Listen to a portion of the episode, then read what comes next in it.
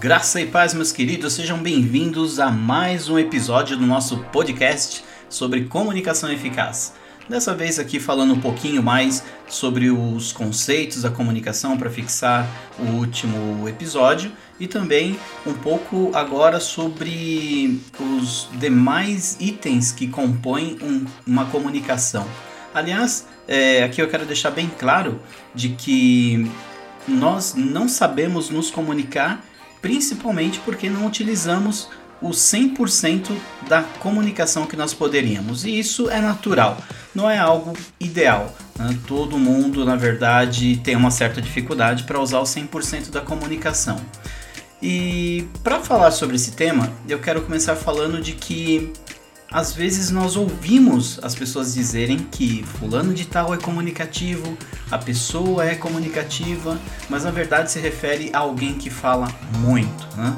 E na verdade, comunicação não significa você simplesmente falar bem ou falar muito. Né? Se refere a você usar conscientemente algumas técnicas de maneira comum, de maneira adequada, aplicando aí cada vez mais no seu dia a dia em todas as áreas da sua vida. Isso através da utilização de estratégias de comunicação. Lógico que falando desse jeito parece até algo, é, parece um super projeto de comunicação, mas não. A estratégia acaba sendo automática, a gente aplica no dia a dia, com pequenas atitudes, com pequenas ações e vai alavancando mesmo o sucesso na nossa empreitada rumo à comunicação eficaz. É, estudos mostram, na verdade, que o uso das palavras na comunicação humana é muito pequeno em relação ao restante do conjunto. É pequeno no termo, no, no aspecto, aliás, de representação. Né? Eles representam apenas 7% de relevância.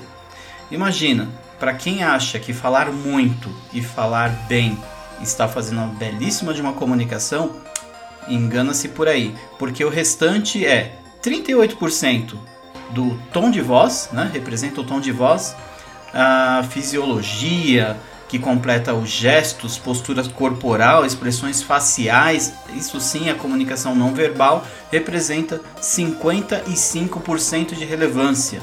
Então, olha só, se você de repente chegar a um lugar, ficar quietinho lá, mas você estiver bem vestido, se comportando bem, tiver uma boa postura, tiver uma expressão facial legal, você não precisa fazer muito mais coisas do que uma pessoa que está falando desenfreadamente. Você está se comunicando até melhor. 55% é muito melhor do que 7%.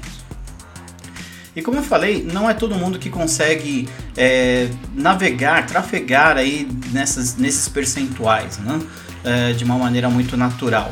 É comum que as pessoas utilizem pouco o seu, a sua capacidade de comunicação.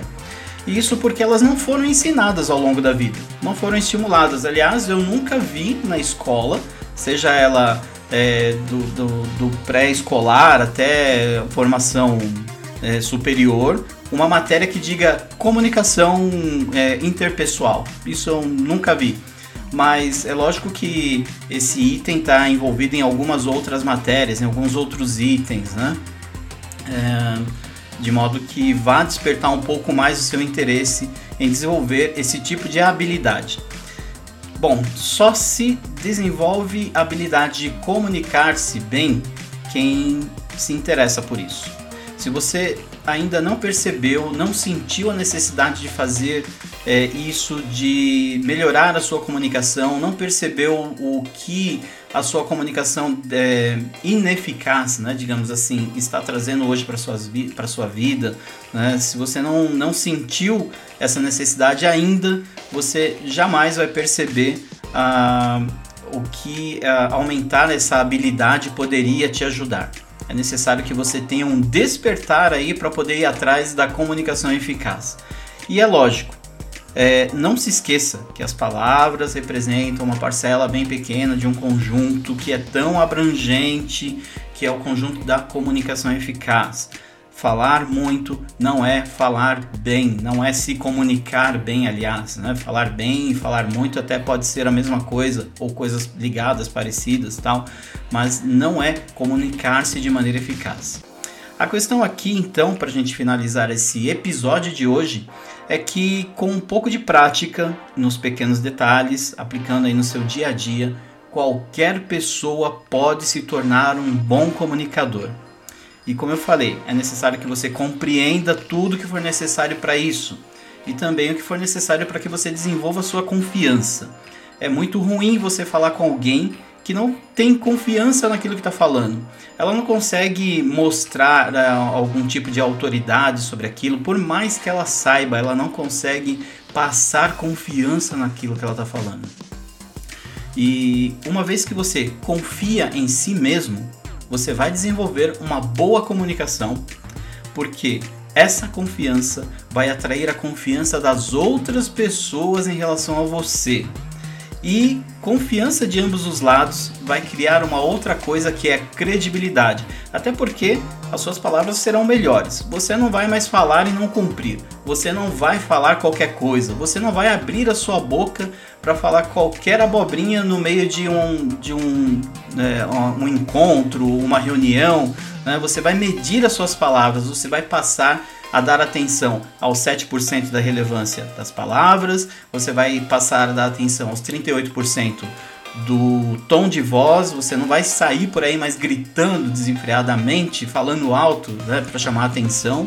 E você também vai dar atenção aos 55%, 55 de relevância do, das expressões faciais, da postura corporal e também dos gestos que você faz durante a sua comunicação. Tá certo? Eu espero, mais uma vez, que eu tenha contribuído aí com o, o seu conhecimento em termos de comunicação eficaz e vamos nos aprofundando a cada episódio desse podcast. Eu te desejo paz, prosperidade e nos vemos, aliás, nos ouvimos, né, nos próximos episódios. Até lá!